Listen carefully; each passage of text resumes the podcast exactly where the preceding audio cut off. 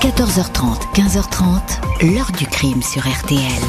Jean-Alphonse Richard. Je, pense que définitivement, euh, c'était quelqu'un qui aimait la vie, plus que la moyenne, euh, qu'il a croqué à plein, plein dents. Alors effectivement, il y a un prix à payer hein, dans ces cas-là. Bon, là c'était un peu cher, mais définitivement, oui, c'était quelqu'un de, de gai et de qui aimait bien la vie.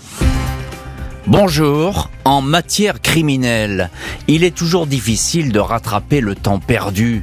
Quand on parvient à identifier le ou les coupables, ils sont parfois déjà morts. Le temps, lui aussi, est assassin.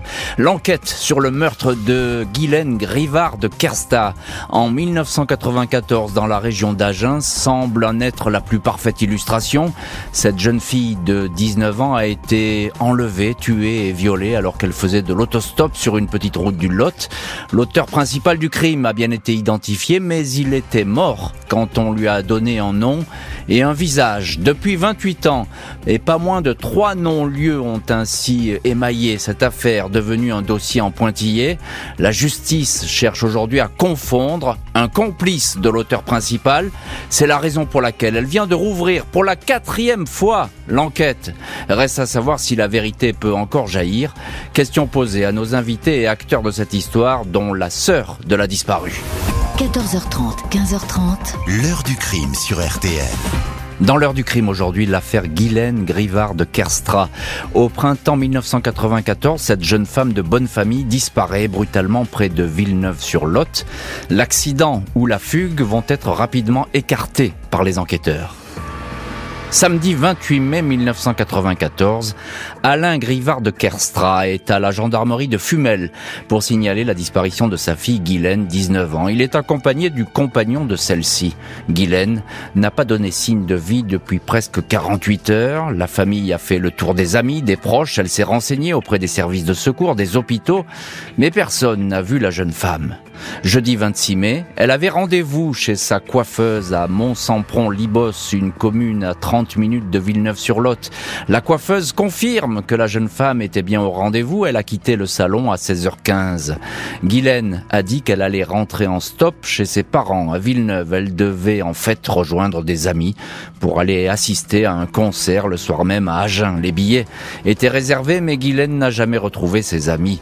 Les parents indiquent que leur fille fait souvent de l'autostop. Elle était scolarisée jusqu'à l'an passé à l'Institut Sainte-Catherine de Villeneuve plutôt sérieuse et ponctuelle, vraiment rien d'une fugueuse. Dès le samedi soir, les gendarmes lancent de vastes recherches. Le secteur Fumel, Villeneuve est ratissé. Les abords des départementales 233 et 911 inspectés. Quatre jours après la disparition, une équipe de pompiers de Fumel indique avoir formellement reconnu Guylaine Grivard de Kerstra sur l'avis de recherche distribué par les autorités. Ils ont remarqué cette jeune femme vêtue d'un jean et d'une veste bleue le jeudi 26 mai en train de faire de l'autostop avenue de Villeneuve. Ils l'ont vue clairement monter dans une camionnette de couleur beige, un modèle ancien de Renault Trafic qui portait des pattes de fixation sur les côtés sans doute pour accrocher du matériel de chantier. Il y avait un panneau publicitaire sur le fourgon, mais les trois pompiers n'ont pas noté l'inscription. L'un des témoins précise que deux hommes se trouvaient à bord du véhicule. Celui-ci a aperçu leur silhouette à travers les vitres arrière. Les gendarmes lancent des recherches. Deux jours après la disparition, la carte bancaire de Guylaine a été avalée par un distributeur de Villeneuve après trois essais de code infructueux. 26 juin, le procureur d'Agen ouvre une enquête pour enlèvement et séquestration.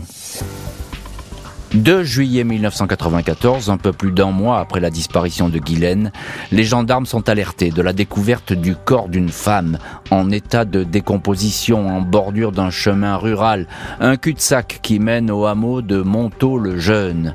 Le cadavre est en contrebas du talus, caché par la végétation. Un jean a été jeté à proximité, le bas du corps est dénudé, les jambes repliées, bras relevés au-dessus de la tête, la veste est remontée au-dessus de la poitrine, une ceinture est nouée autour du cou. L'autopsie ne va pas permettre de déterminer avec précision les causes de la mort, ni même de savoir si la victime a été abusée sexuellement. Le corps a été abandonné dans ce coin discret, sans doute jeté à bout de bras dans les buissons. Il s'agit bien de Guylaine Grivard de Kerstra. Son sac à main manque à l'appel, tout comme le pendentif représentant une tortue qu'elle portait autour du cou. Les possibles suspects vont se succéder sans toutefois livrer de pistes décisives. Les impasses vont se multiplier au point que la justice va être plusieurs fois tentée de refermer le dossier. Impossible pour les gendarmes de retrouver le mystérieux fourgon à bord duquel est monté Guylaine dans l'après-midi du jeudi 26 mai 1994. Deux ans plus tard, un appel à témoins est diffusé dans la presse. Un numéro vert destiné à recueillir les témoignages est mis en place. Un chauffeur routier se souvient avoir vu un fourgon près du lieu où a été retrouvé le corps. Il avait même noté le numéro d'immatriculation pensant à des cambrioleurs, mais il a depuis jeté le papier. Les démarches restent vaines, les enquêteurs passent au crible peintre, maçon, transporteur, pouvant posséder une camionnette blanche sans résultat. Les emplois du temps d'un jeune marchand forain qui connaissait la victime de plusieurs artisans et aussi d'anciens détenus fréquentant le département du Lot sont examinés. Rien de probant, aucune chance de retrouver les assassins de Guylaine. Septembre 1997, premier non-lieu. Six ans de silence jusqu'au 9 mai 2003 où le dossier est rouvert. Un ouvrier frigoriste connu pour viol et agression sexuelle intéresse les enquêteurs. Il est interpellé, interrogé. Son profil est finalement écarté. Deuxième non-lieu prononcé le 12 mars 2004. 2010, le procureur d'Agen souhaite que des scellés de l'affaire Grivard de Kerstra soient soumis à de nouveaux examens ADN, cette technique ayant considérablement progressé. Des expertises interminables, 4 ans pour qu'un profil ADN masculin soit identifié sur le jean de la victime et notamment sur une poche avant qui porte une trace de sperme. Deux profils sont relevés, ceux de deux individus qui partagent le même patrimoine génétique, peut-être un fils et son père ou pourquoi pas deux frères. Les enquêteurs remontent ainsi jusqu'à un dossier sordide datant de 1998 des viols intrafamiliaux. Deux frères, Didier et Éric Buret était visé. Il apparaît qu'à l'époque du meurtre de Guylaine, Didier travaillait comme chauffeur-livreur. Le matin, il livrait des journaux, l'après-midi des médicaments, en soirée des paquets ou des documents dans des agences du Crédit Agricole. Son rayon d'action correspond parfaitement au lieu où a été prise en stop Guylaine et où elle a été violée.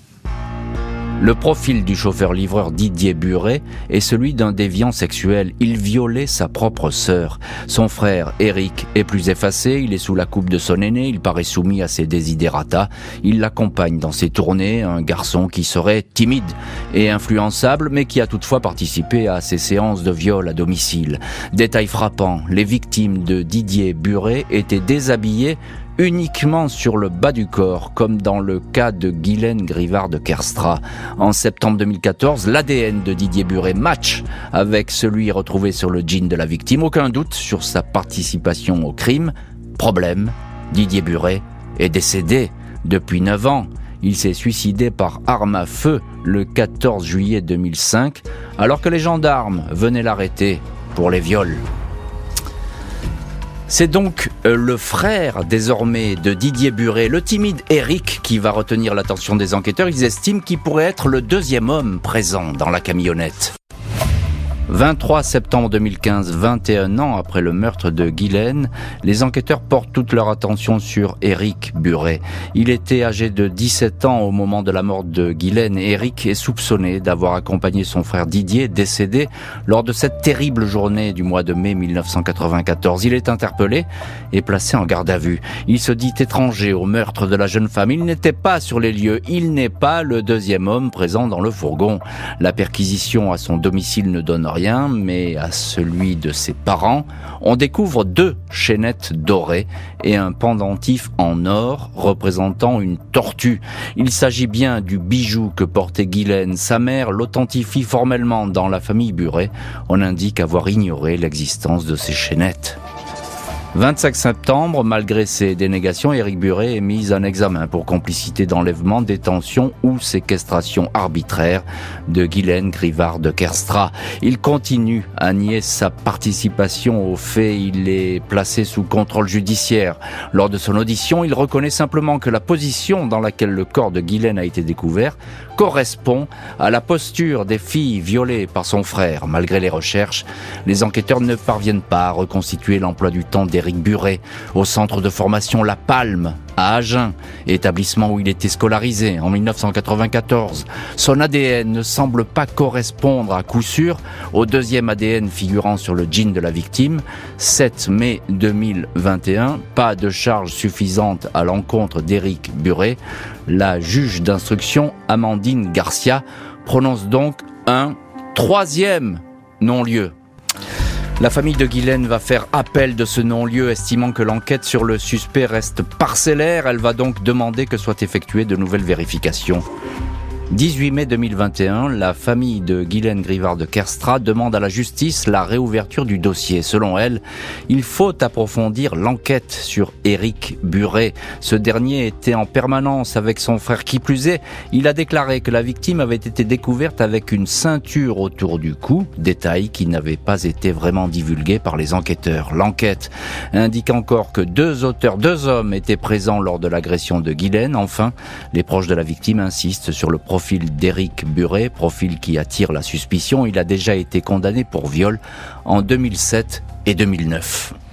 2 mars 2022, la Chambre de l'instruction de la Cour d'appel d'Agen ordonne un supplément d'informations dans le dossier Grivard de Kerstra. Tout un volet de vérification est demandé. Les témoins de l'époque, et notamment les trois pompiers qui avaient vu Guylaine monter dans un fourgon, doivent être réentendus. Une reconstitution très précise doit être organisée. Il va falloir déterminer si un homme seul a pu jeter une femme pesant 55 kg et mesurant 1m62, le gabarit de Guylaine, dans les buissons ou si deux personnes étaient nécessaires, Éric Buret devra se prêter à la reconstitution. Reste à savoir si les conclusions de ce supplément d'information pourront éclaircir une bonne fois pour toutes le dossier. Seule certitude dans ce dossier, Guylaine, 19 ans, a certainement croisé la route le 26 mai 1994 de Didier Buret, chauffeur-livreur et violeur décédé il y a quelques années. Hypothèse, celui-ci était peut-être accompagné ce jour-là de Eric, son frère cadet, à ce jour, cet homme est présumé innocent, aucune preuve de sa culpabilité n'a été versée à la procédure. Éric Buret, aujourd'hui âgé de 45 ans, a toujours démenti les faits qui pourraient lui être reprochés. Avec cette réouverture de l'enquête, la famille espère ainsi que justice pourra être rendue à Guylaine, une jeune femme qui ne faisait pas parler d'elle avant dernière, d'une famille de sept enfants aimant le théâtre et la musique. Guylaine avait l'estime de tous, avait déclaré au journal Sud-Ouest au moment de sa disparition le père Nicolas Richer, directeur de Sainte-Catherine à Villeneuve, où la jeune fille avait accompli toute sa scolarité. L'heure du crime, présenté par Jean-Alphonse Richard sur RTL.